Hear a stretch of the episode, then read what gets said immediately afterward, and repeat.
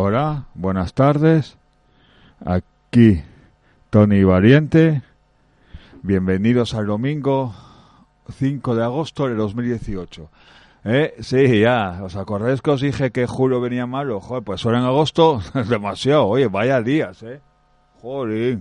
35 grados marca en Oviedo. 35 grados y, no, y con humedad que hay. Joder. Vaya calor que hace.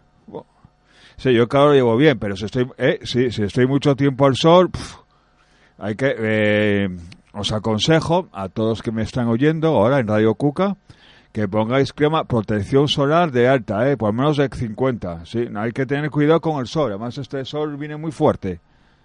Mira que yo aguanto el sol y me pica. Sí, tengo que. Sí, sí, he hecho protección, ¿no? No se me ocurre a mí hacer tonto con eso.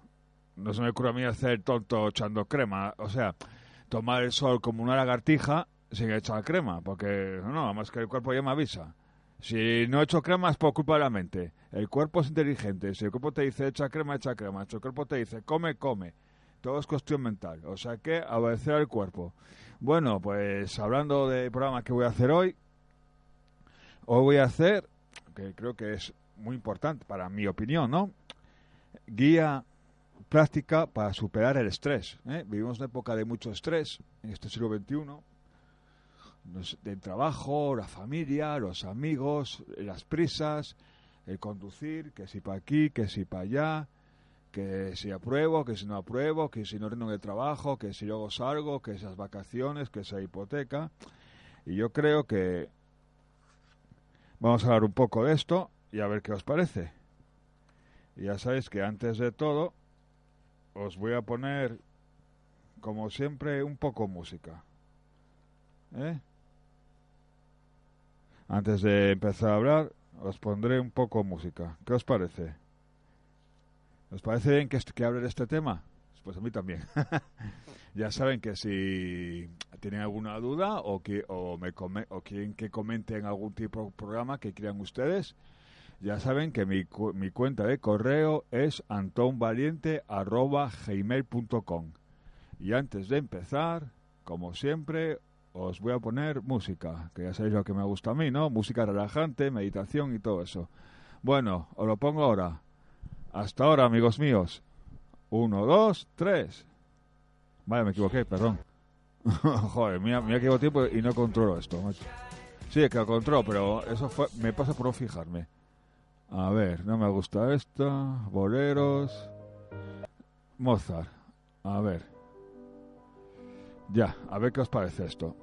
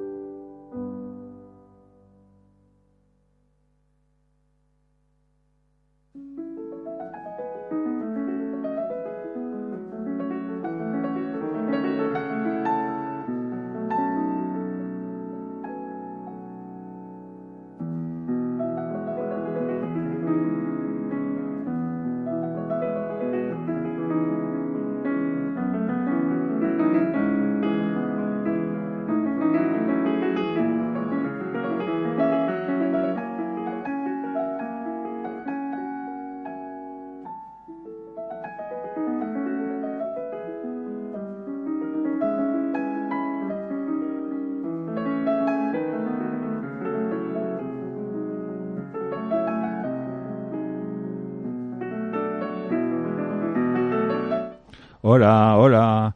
Bueno, causas habituales del estrés.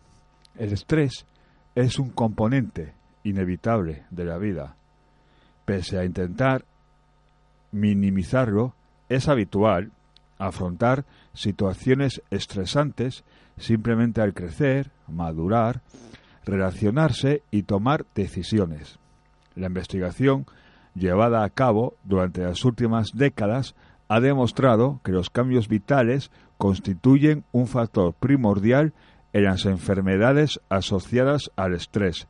Ser consciente de los acontecimientos que ocasionan estrés pueden ayudarnos a adoptar medidas preventivas cuando debamos afrontarlos.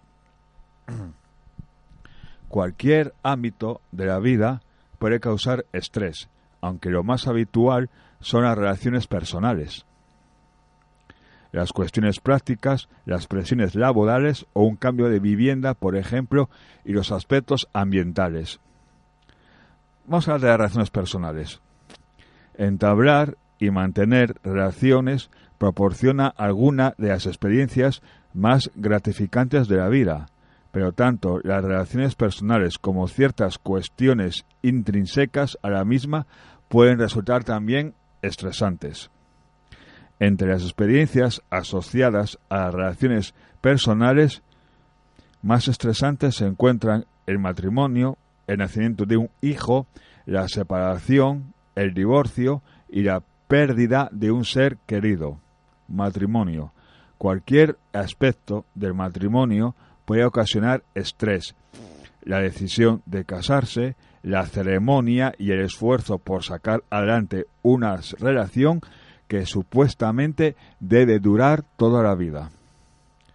Algunos factores estresantes asociados a la, a la, perdón, a la decisión de casarse son dudar de si es el momento adecuado para comprometerse con una persona o de haber elegido adecuada. Sí, eso sí que sí, verdad. Dudar de los motivos propios o de la pareja para casarse. Dudar de la validez del matrimonio como institución. Sentirse presionado por la pareja o por los padres para contraer matrimonio. Desaprobación o rechazo de la pareja escogida por parte de los padres. Preocupación por las implicaciones económicas, sociales y prácticas del matrimonio. Discusiones acerca del lugar donde establecerse y del compromiso económico que supone comprar una vivienda. Con frecuencia, el estrés disminuye inmediatamente después de la boda, cuando la pareja ha resuelto sus dudas y se ha comprometido con la relación. Y si ya han convivido con anterioridad, los ajustes que necesitan hacer en su estilo, en su estilo de vida son mínimos sin embargo, el estrés puede entonces surgir de las cargas económicas, las presiones relativas a los hijos y los problemas propios de la confianza, la excesiva familiaridad y el aburrimiento que suelen afectar a las parejas a largo plazo. Algunas experimentan estrés debido a las diferentes expectativas que depositan en la vida marital, por ejemplo, el hombre puede esperar que su esposa reduzca su vida social y asuma la responsabilidad de las obligaciones domésticas, y la mujer puede esperar que su marido persiga un ascenso profesional con mayor ímpetu. ímpetu.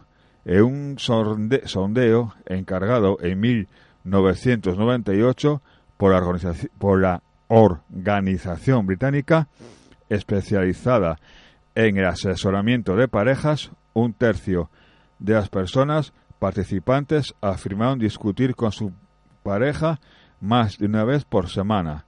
Quien discutían en mayor medida pertenecían a grupos de edades comprendidas entre los 18 y los 34 años, con hijos menores de 4 años. Las causas más habituales de discusión eran los hábitos personales, más de la mitad de las personas se quejaron del desaliño y el desorden de su pareja. Los amigos. Una conducta inaceptable con los amigos por parte del compañero ocasionaba el 40% de las discusiones. El dinero, la plata, la pareja discutían, las parejas, perdón, discutían por las prioridades económicas, especialmente si sus, ingresos, perdón, son reducidos. Los hijos, con frecuencia se citaban como, como conflictivas las cuestiones relativas a la responsabilidad y la disciplina. Las tareas domésticas. Dos tercios de las mujeres discutían con sus compañeros por sentir que cargaban con más obligaciones domésticas de las que les correspondían. El sexo, eran habituales las discusiones acerca de la frecuencia en las relaciones sexuales y la poca variedad en el juego erótico. El trabajo. Este factor era más habitual entre los grupos con ingresos superiores y las, y las discusiones solían basarse en una implicación excesiva en el trabajo, dedicarle muchas horas o hablar demasiado de él. Los padres la interferencia de los padres era la causa de la mitad de las discusiones en esta categoría. Existen circunstancias especiales que también pueden originar estrés en el seno del matrimonio. Si uno de los dos cónyuges o ambos han estado previamente casado, puede aparecer celos con respecto a la pareja anterior y si hay hijos fruto de ese otro matrimonio, los ajustes que todas partes deberían efectuar serán de mayor envergadura. Es lo que los terapeutas de pareja llaman familias reconstituidas, que son cada vez más frecuentes en nuestra sociedad. Los celos, las aventuras extramatrimoniales y los problemas psicosexuales pueden, a pueden asimismo ser fuentes de estrés en el matrimonio. Por último, los problemas prácticos, como verse en obligación de vivir con parientes políticos mientras se ahorra para comprar un piso en propiedad, puede también generar tensión en la relación. Pese a todos estos contratiempos potenciales, al parecer, el matrimonio protege del estrés. Las personas casadas suelen vivir más años que las solteras y con frecuencia parecen ser más felices. Ahora chicos, chicas, a casarse. Nacimiento de un hijo. Tener un hijo generalmente se concibe como una de las experiencias más felices de la vida. Pero en realidad los bebés son tan gratificantes como exigentes, sobre todo durante los primeros meses. Algunos de los problemas más habituales son privación del sueño durante las primeras semanas o meses que en, en ocasiones se prolonga un año. Malestar físico tras el parto, debido tal vez a, las complicaciones médicas. Restricciones en el estilo de vida, tanto económicas como sociales, sensación de distanciamiento con los amigos que no tienen hijos y uno de los cónyuges se limita a cuidado del bebé del mundo laboral, sensación de que el bebé absorbe toda la energía y atención, reducción de la frecuencia de, de las relaciones sexuales debido a una falta de tiempo y energía, carencia de una red de apoyo eficaz, familia extensa, otros padres o problemas de la salud. Un bebé que no para de llorar, pero también existen otros factores que pueden agravar el estrés que conlleva, que conlleva, perdón, la llegada de un bebé. El, hijo podría ser indeseado o bien ser deseado por un solo progenitor.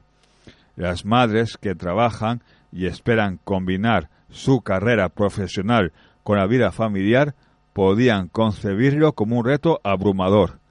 Otros miembros de la familia y los amigos podrían criticar a la pareja su manera de educar o cuidar al pequeño. El estrés y la infertilidad. Se estima que el 10% de las parejas tienen dificultades para concebir y tener un hijo por medios naturales o son estériles por completo. Esto puede ocasionar en la pareja un intenso estrés, ansiedad, sentimientos de culpa y problemas de comunicación. Su vida sexual puede resultar asimismo estresante, dejando de ser una expresión de amor y deseo para transformarse en un acto premeditado y con un claro objetivo. Aunque los tratamientos de infertilidad han avanzado muchísimo durante las últimas décadas, someterse a ello también ocasiona estrés. El tratamiento se administra durante meses en etapas que se corresponden con los ciclos menstruales de la mujer. Es costoso y no siempre proporciona resultados inmediatos, por lo que la mujer puede experimentar fases de estrés anticipatorio seguidas de una, de una sensación de decepción. Otra cuestión asociada al estrés es el declive de la fertilidad de las mujeres a medida que envejecen. Muchas proponen la decisión de tener hijos hasta los 30 y, los 40 años, cuando su fertilidad y las posibilidades de embarazo son menores.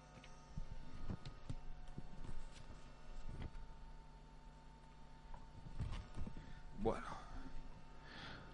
miembros de la familia, los amigos, podían criticar a la pareja su manera de educar o cuidar al pequeño. ofrecerles consejos no solicitados y hacerse sentirse incompetentes. Algunos padres descubren, para su desgracia, no sentir afecto por el bebé.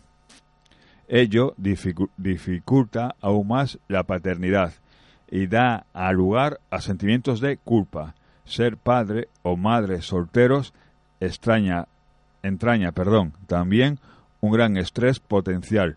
Cuando una mujer soltera se queda en estado, debe optar entre tener el hijo, darlo en adopción o abortar. Decisiones, todas ellas estresantes y difíciles. Un padre soltero, por decisión propia, separado, divorciado o viudo, puede echar en falta el apoyo de la pareja, tanto emocional como material o económico.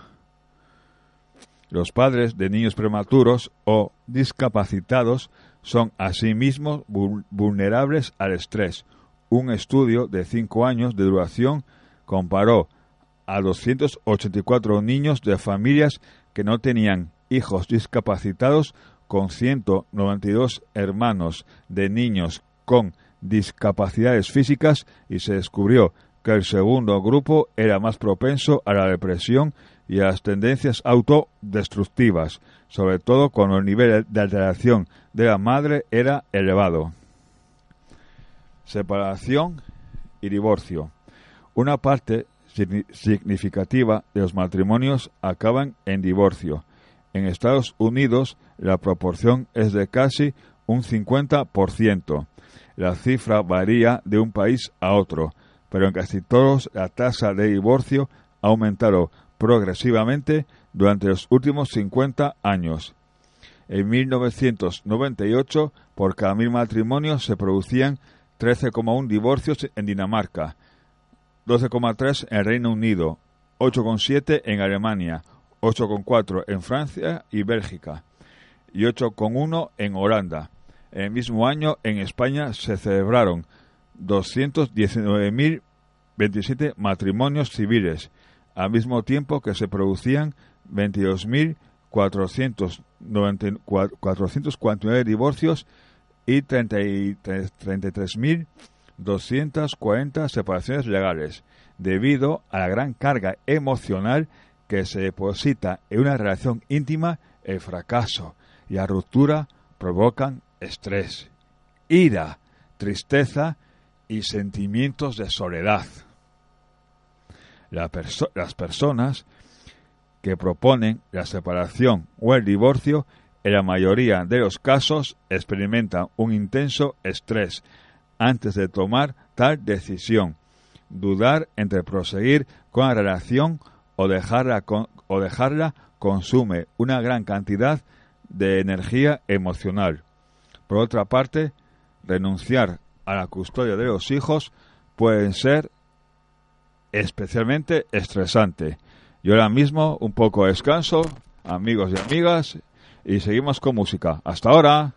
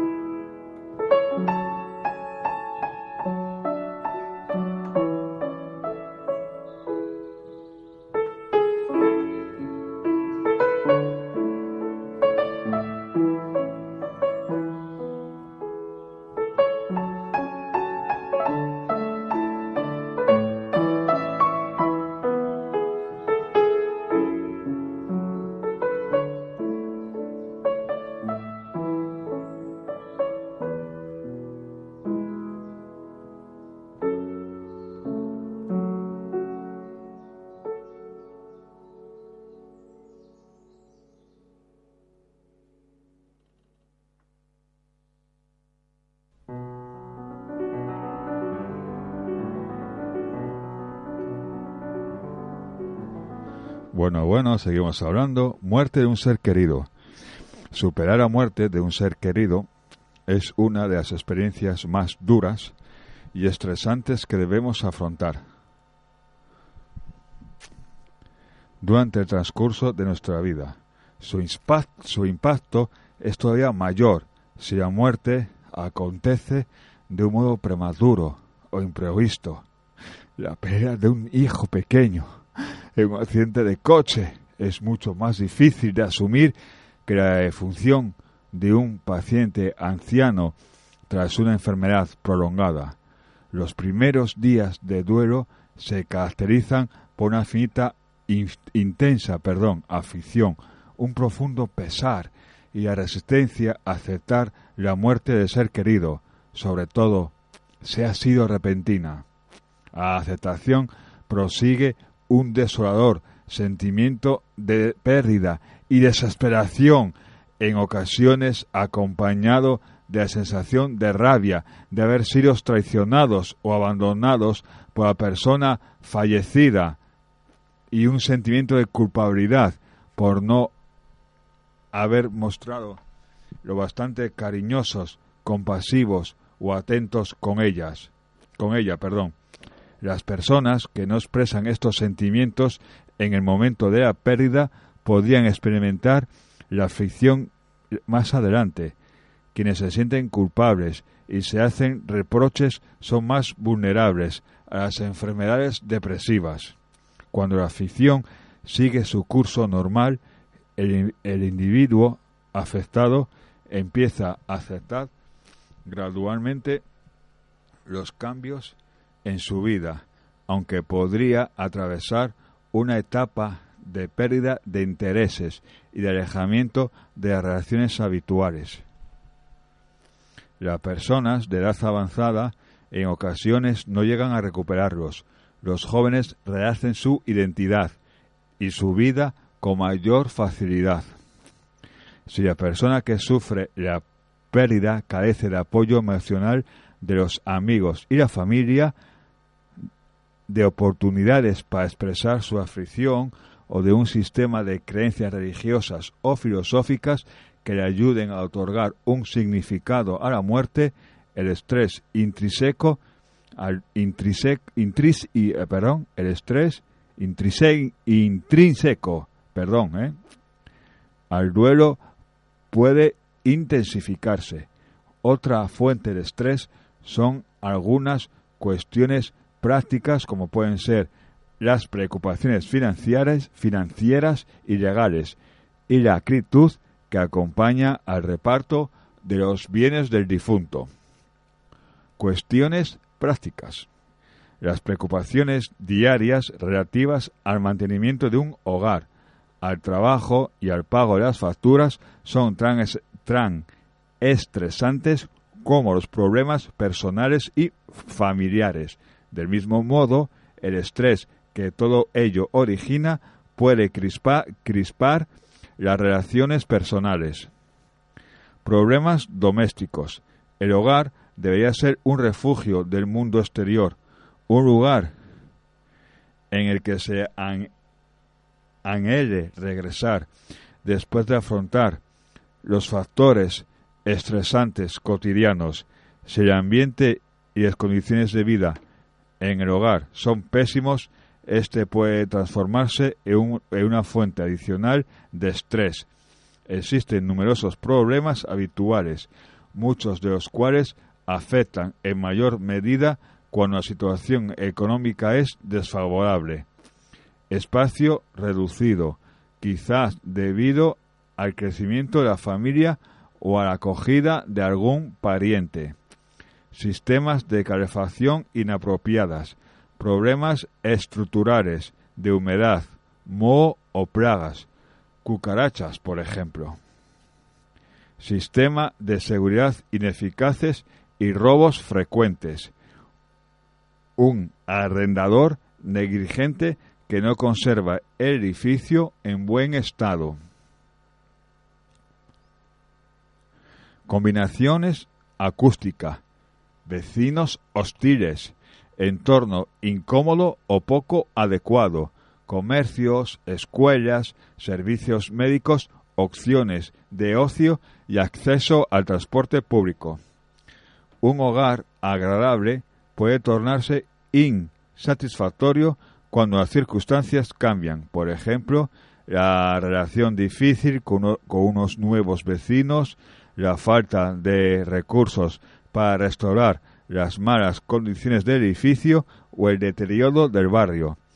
Si la opción de cambiar de casa es económicamente inviable, las personas que viven en ella pueden quedar atrapados en sus crecientes preocupaciones acerca de su salud o su seguridad, seguridad personal. Todos estos factores pueden impedir que el hogar proporcione cobijo y seguridad. Cambio de casa. Un hogar cómodo y familiar constituye un refugio privado y seguro que actúa con antídoto del estrés. En casa sentimos que controlamos los acontecimientos de un modo que nos, nos resulta inalcanzable en un lugar de trabajo o en otros ámbitos. Esta sensación de control fomenta la confianza y el bienestar psicológico. Cambiar de casa implica una transición de un lugar seguro a otro, generalmente con un periodo intermedio de confusión o agitación. Incluso la mudanza más rápida y, y organizada conlleva numerosos factores potencialmente estresantes. Una etapa de inestabilidad mientras se busca una nueva vivienda acompaña a menudo de varias excepciones. Perder la oportunidad perfecta en, en manos de alguien dispuesto a pagar más. Dificultades para coordinar a tiempo la venta de la vivienda actual y la compra de la nueva, lo que en ocasiones causa prolongados retrasos y repetidos aplazamientos. El proceso físico de traslado y la decoración de nuevo hogar con la consiguiente carga adicional del trabajo. Aclimatarse a la zona y al vecindario, sobrellevar la transición entre la venta de una propiedad y la mudanza a una nueva es considerablemente difícil. Algunas personas se ven obligadas a instalarse en una vivienda temporal con los parientes, por ejemplo, y dejar sus pertenencias en un guardamuebles. Todas estas medidas pueden, pueden resultar por sí mismas problemáticas. Si el traslado es forzoso, quizás por un cambio en el lugar de trabajo, por cuestiones económicas, por la ruptura de una relación o por necesidades familiares, podría, podría ocasionar más estrés del normal y, generar resentimiento por obligación de hacer algo que uno no ha elegido y que no puede controlar. Presiones laborales. El estrés en el lugar de trabajo ha sido objeto de numerosos estudios durante los últimos años, ya que se está comprobando que la eficiencia y el rendimiento de los empleados que están estresados resulta menor. Pero al margen de los factores estresantes intrínsecos el lugar de trabajo, al lugar de trabajo, perdón, este puede ocasionar estrés debido a las necesidades y los compromisos personales. Un ambiente laboral en constante cambio requiere más horas de dedicación y más formación e implica menos tiempo para las cuestiones domésticas y personales. Los efectos en la vida personal pueden manifestarse a largo plazo. Muchos trabajadores deben anteponer el trabajo a la familia y no disfrutar del crecimiento de los hijos.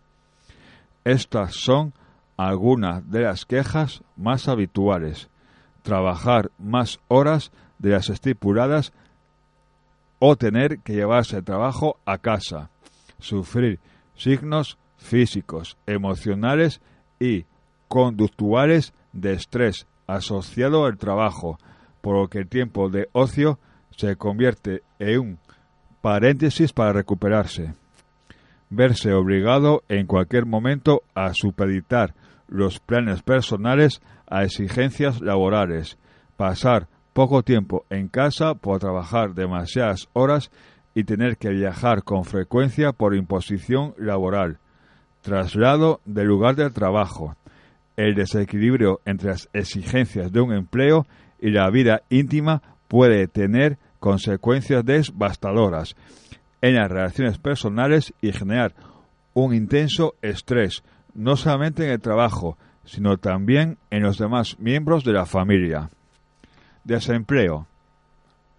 Las rápidas transformaciones que el mercado laboral ha experimentado durante las últimas décadas ha reducido la seguridad laboral. Mientras que antes era posible y habitual trabajar para una misma empresa durante toda la vida, actualmente es necesario cambiar de empleo en repetidas ocasiones y no siempre por decisión personal. Perder un empleo resulta estresante en más de un aspecto y afecta a diferentes niveles. Pérdida de poder adquisitivo que acarrea eh, consecuencias económicas inmediatas y en ocasiones perdurables. Pérdida de las ventajas que aporta el trabajo, como la cotización y el derecho a la seguridad social. Pérdida de autoimagen, la mayoría derivada del estatus laboral y sentimientos de rechazo, vergüenza, vergüenza, perdón, culpabilidad e inutilidad. Exceso de tiempo ocioso, que antes había sido empleado en el trabajo. Dificultades para encontrar un nuevo empleo, incluso cuando se posee una buena formación y experiencia. Muchos, muchos empresarios tienden a rechazar a personas que están en el paro, en particular a las de mayor edad. La situación podría empeorar, perdón, si la pérdida de empleo fue el resultado de un conflicto con el empresario. En este caso es posible que el individuo afectado debe emprender acciones legales para obtener una compensación económica, por lo que él considera un abuso, una discriminación sexual o un despido improcedente. Por ejemplo, en ocasiones resulta difícil encontrar un nuevo empleo si no se facilita la recolocación.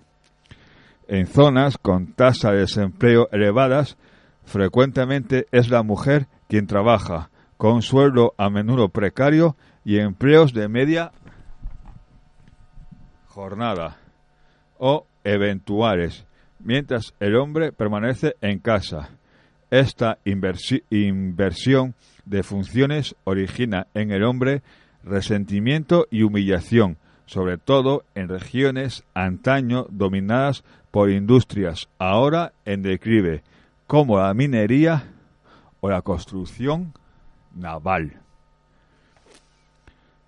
Problemas económicos.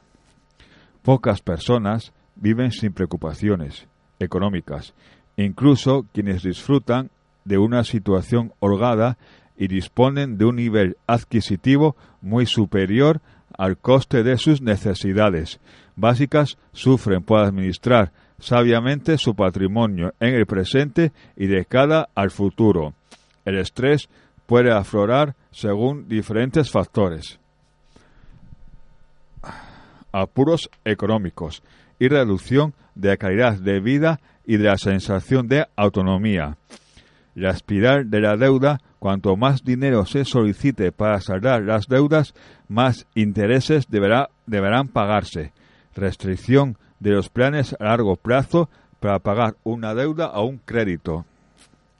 Mala administración de los ingresos, con la consiguiente merma de los mismos. Y, en, en último término, la imposibilidad de pagar las facturas y satisfacer las necesidades básicas de la familia.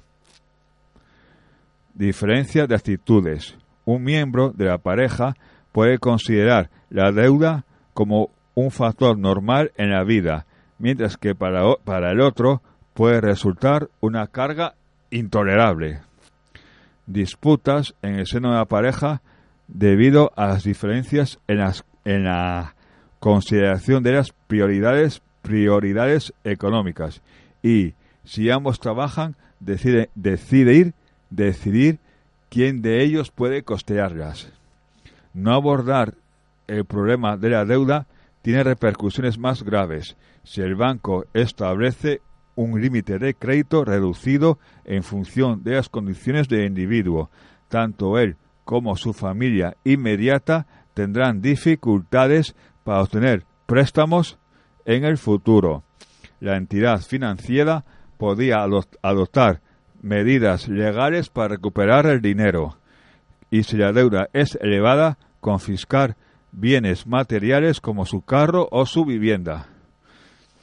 Lesiones, enfermedades e incapacidad física. Las lesiones, las enfermedades y las incapacidades físicas provocan estrés.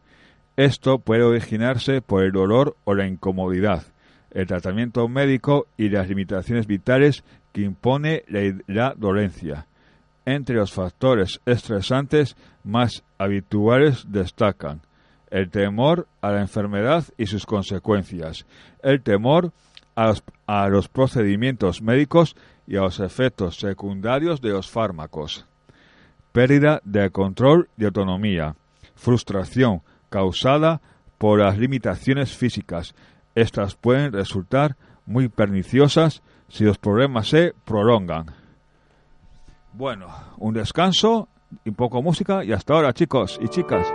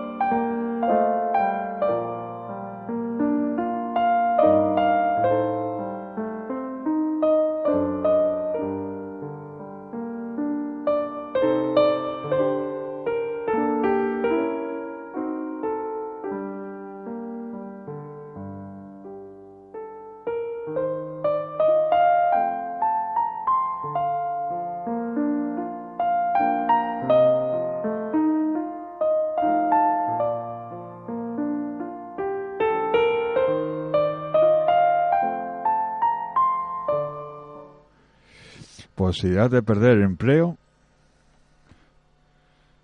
y dificultades, dificultades para encontrar uno nuevo. Preocupación por las cuestiones económicas, si no es posible trabajar en causa de una enfermedad o un accidente grave, mayor consecuencia de la propia condición de mortal y ansiedad en relación con los seres queridos y las personas que dependen de uno. Las lesiones sufridas en circunstancias traumáticas resultan especialmente estresantes. En ocasiones, las personas que sobreviven a un accidente de tráfico son incapaces de conducir incluso de viajar en auto durante un largo periodo de tiempo.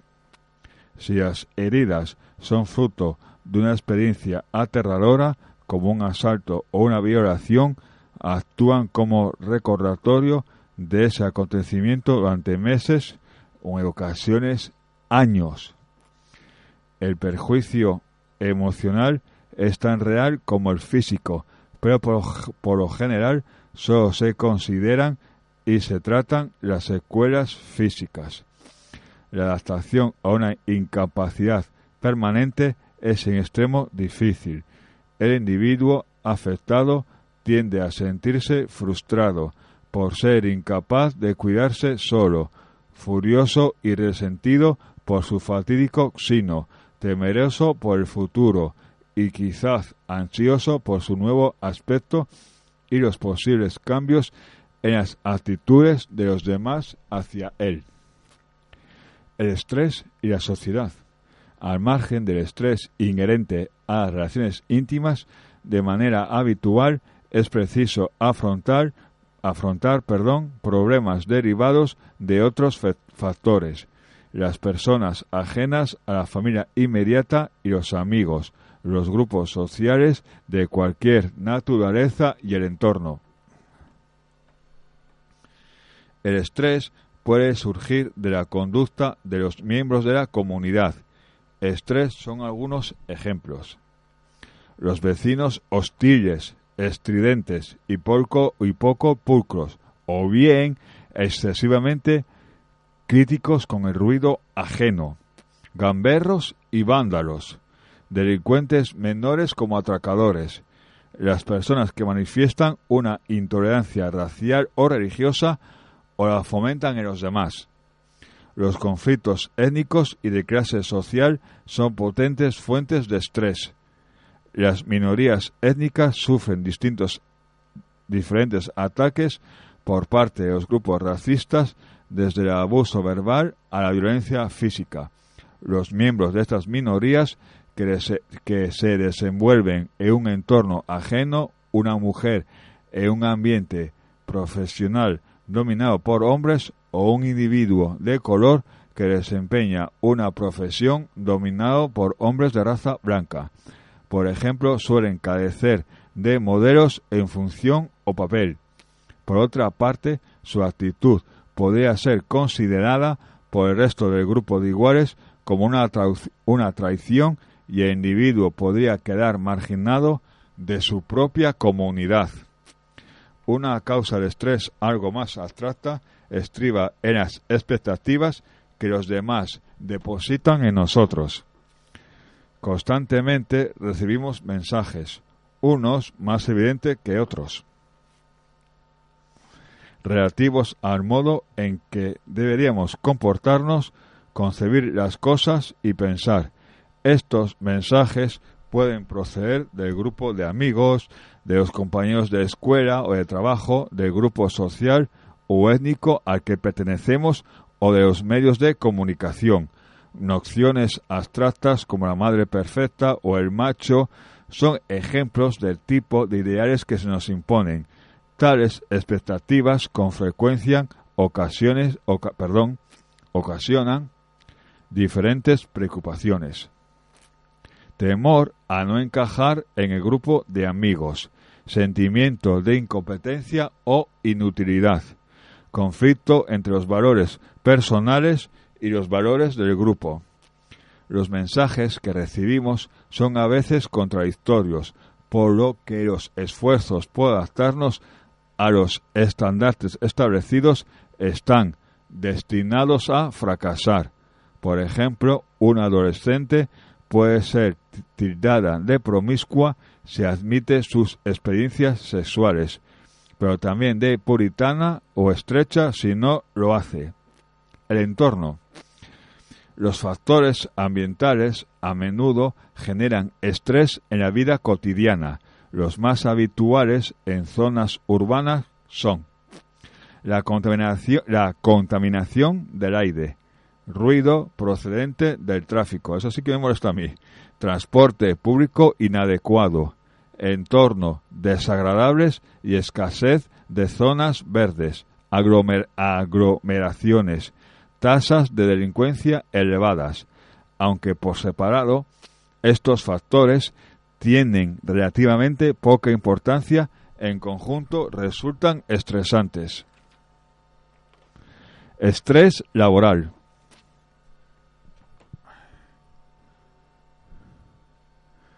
El trabajo suele ser una parte esencial de la vida. Constituye una fuente de ingresos, autoestima, estatutos, relaciones sociales y proporciona una sensación de logro e integración. Sin embargo, aunque muchas personas obtienen satisfacción de sus empleos, incluso la profesión más grata resulta en ocasiones estresante.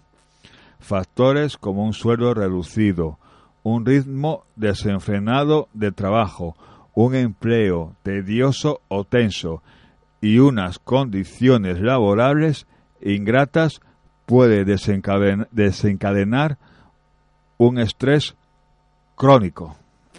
El trabajo constituye una fuente de estrés endémica en la sociedad occidental moderna.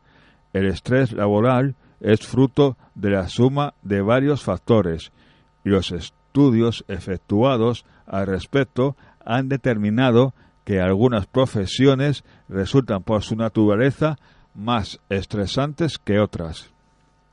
La frecuencia del estrés asociada al trabajo. Es ya bastante evidente que el estrés es un fenómeno, fenómeno generalizado.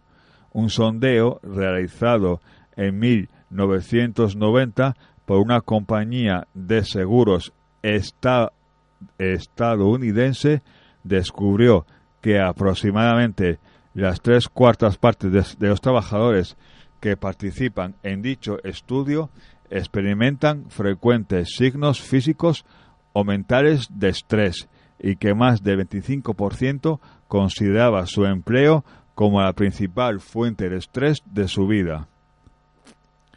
Un estudio llevado a cabo en el 2004 con trabajadores de varios países, entre ellos Alemania, España y Reino Unido, el 54% citó el trabajo como el principal factor de estrés, muy por encima de los problemas económicos y las dificultades de la relación y la preocupación por la propia salud.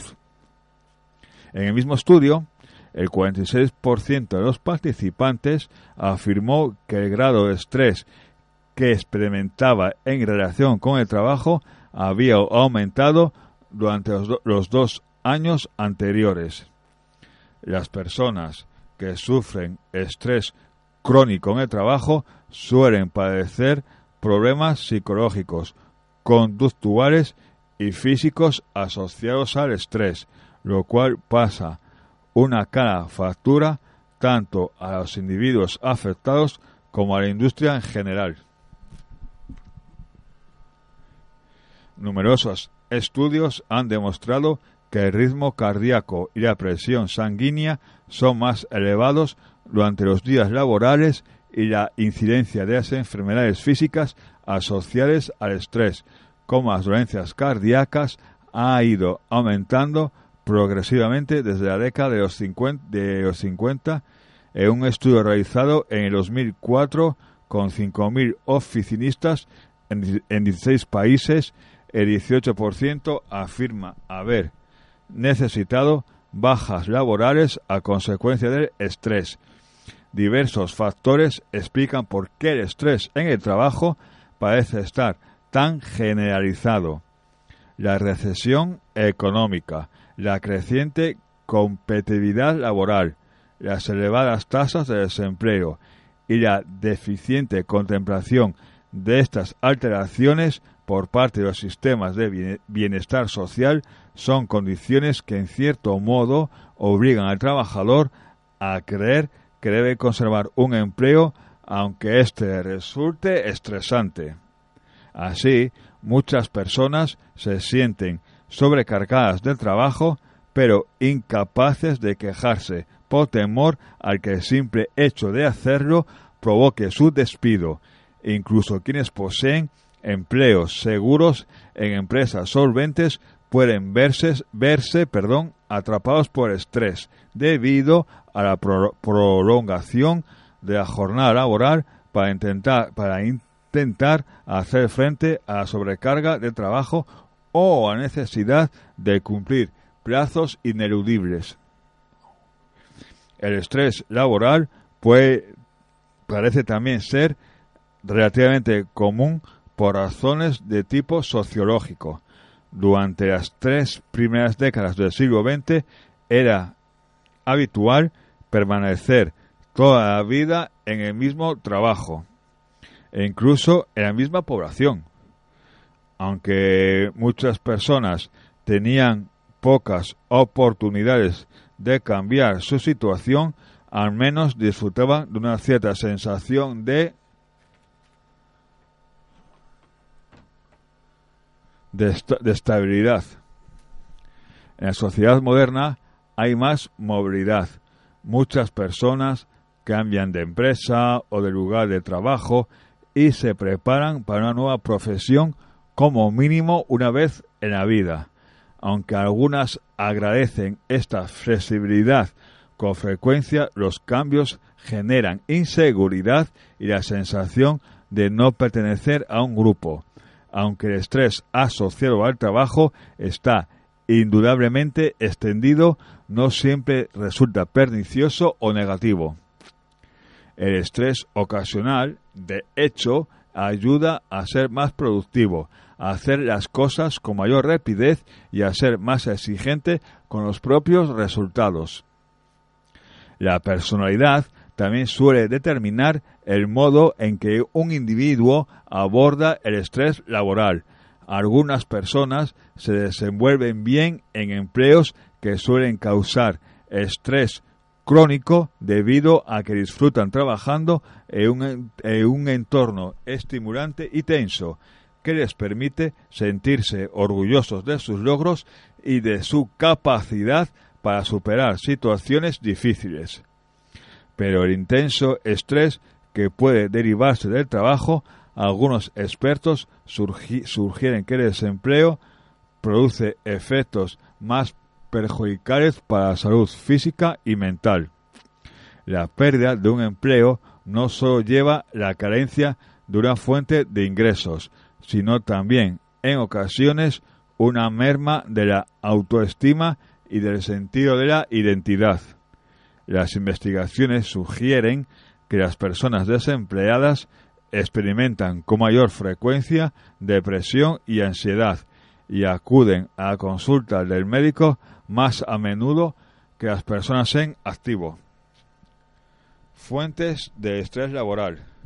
Son varios los factores que producen estrés laboral, clasificados en categorías generales podía resumirse perdón, en la sobrecarga de trabajo, la función que desempeña el empleado y el horario laboral. Algunos de estos factores son ambientales, la, política interna de la empresa, la relación con los compañeros, el entorno laboral y los desplazamientos desde y hasta el lugar del trabajo. La sobrecarga de trabajo. Los problemas para administrar el tiempo y los grandes volúmenes de trabajo son causas mayores de estrés, sentirse sobrecargado, agobiado por un ritmo productivo acelerado y agotador por trabajar una gran cantidad de horas puede ocasionar fatiga mental y física. Numerosos estudios indican que el exceso de trabajo es la principal causa del estrés laboral y en el ámbito empresarial el fenómeno parece ser más grave en las empresas grandes que en las pequeñas, cuya plantilla no supera los 25 trabajadores.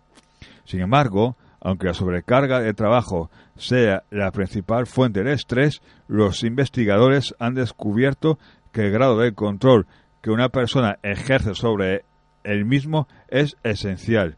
En un estudio dirigido en 2009 por los investigadores británicos Sauter, Harrer y Cooper, se constató que el control o la libertad de gestión que un individuo tiene sobre su volumen de trabajo es un factor decisivo a la hora de determinar las consecuencias que las exigencias laborales, tienen sobre la salud. Otra de sus conclusiones fue que los signos físicos, conductuales y psicológicos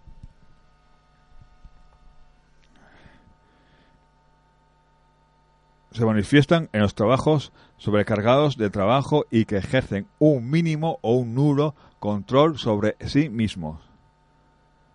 Los investigadores estadounidenses se refieren a la, anterior como factor de discrepancia entre una exigencia elevada y una capacidad de decisión baja.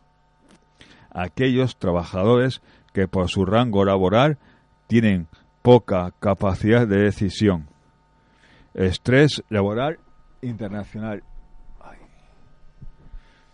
La, valoración de los factores que hacen que un trabajo se estrese difiere de una cultura a otra. Esto quedó patente cuando el investigador británico Gary Cooper estudió a 1.100 ejecutivos con cargos de responsabilidad de 10 10 países diferentes. Los japoneses afirmaron que estar al día de los últimos avances tecnológicos les resulta muy estresantes. Los suecos se mostraron más preocupados por la incursión del trabajo en sus vidas personales. Los norteamericanos alegaron frustración por no ejercer poder o influencia en sus empresas, y los germanos se quejaron de trabajar con un personal poco o mal formado. La encuesta también reflejó la dificultad de trabajar en países en vías de desarrollo. Los ejecutivos nigerianos, por ejemplo, encontraban estresante la carencia de una infraestructura empresarial óptima.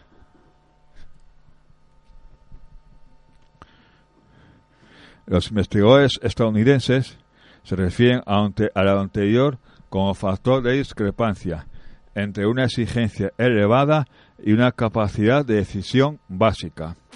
aquellos trabajadores que por su rango laboral tienen poca capacidad de decisión.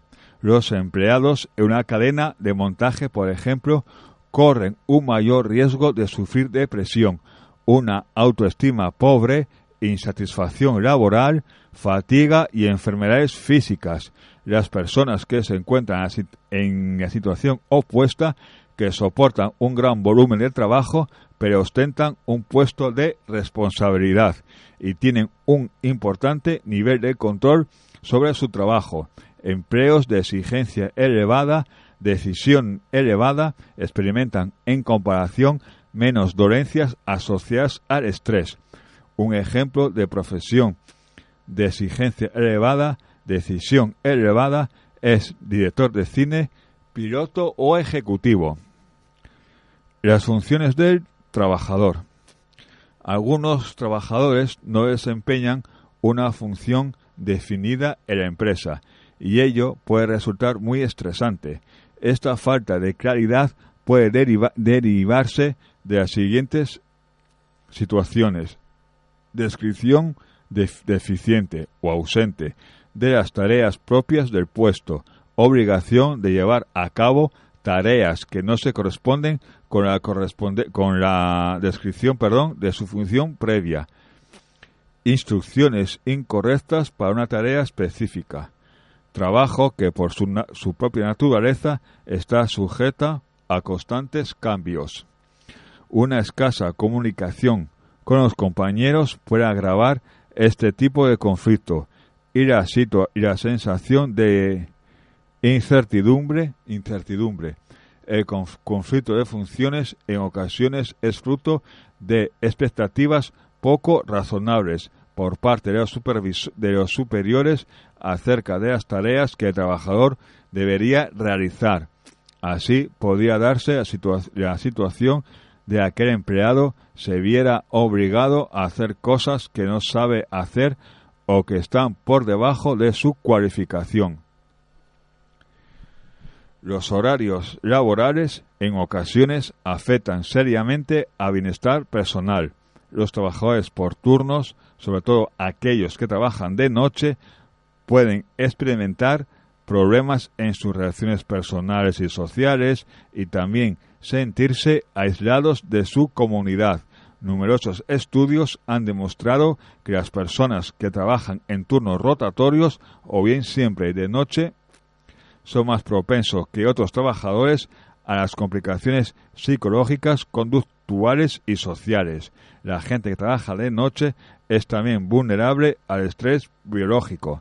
Por la noche la temperatura corporal disminuye, la secreción de hormonas como la adrenalina y el cortisol se reduce, el cansancio aumenta y el rendimiento es menor. Los investigadores afirman que estos empleados sufren trastorno de sueños y digestivos con mayor frecuencia que los que trabajan de día. Muchas personas se sienten en obligación de trabajar una gran cantidad de horas tanto por exigencias del contrato como para dar salida al volumen de trabajo que tienen asignado. Esto en general resulta estresante, físicamente agotador y en último término infructuoso política interna de la empresa. Otro factor asociado de manera habitual al estrés laboral es la política interna o cultural de la empresa. Esta, esta consiste en una presión, una vez sutil, otras patente, sobre los empleados para establecer unas pautas de conductas acorde con los criterios dominantes.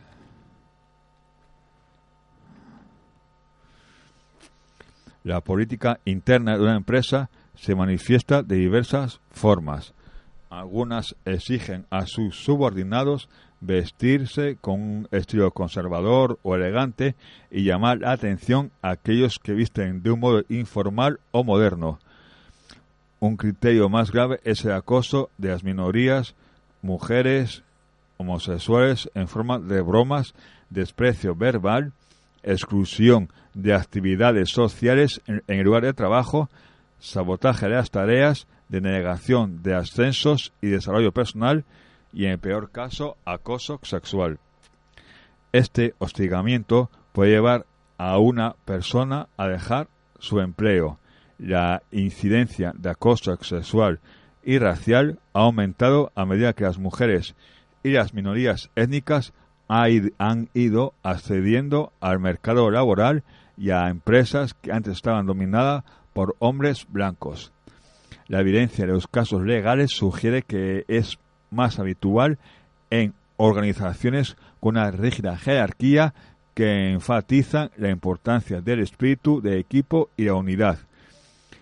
Entre estas instituciones se encuentran el ejército, la marina y los cuerpos de policía, pero también algunas empresas que ensalzan el conservadurismo y la perpetuación de las tradiciones gabinetes. Gabinetes jurídicas, por ejemplo. Bueno, eso no estoy muy de acuerdo, pero bueno. Bueno, pues un descanso y hasta ahora, amigos míos.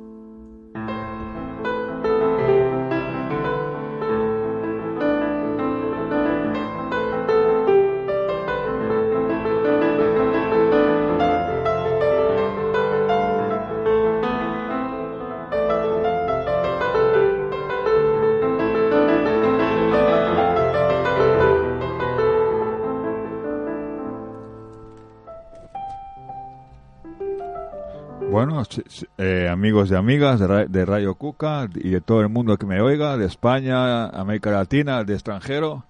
Bueno, voy a contar un relato, El Rincón del Pensamiento y hasta otro día. La mujer y el león. En una aldea en Etiopía, un hombre y una mujer viudos decidieron juntos formar una nueva familia. Sin embargo, había un problema. Él tenía una hija de corta edad que no había superado aún la muerte de su madre. Ella, la mujer, viuda, intentó ganarse su cariño, pero, pero pasada la primera semana, la pequeña ni siquiera le la palabra. La segunda semana igual, la tercera, la mujer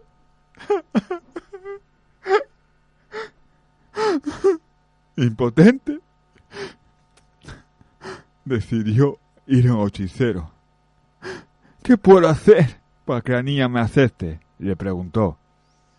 Y éste respondió, me has de dar tres pelos del bigote de un león.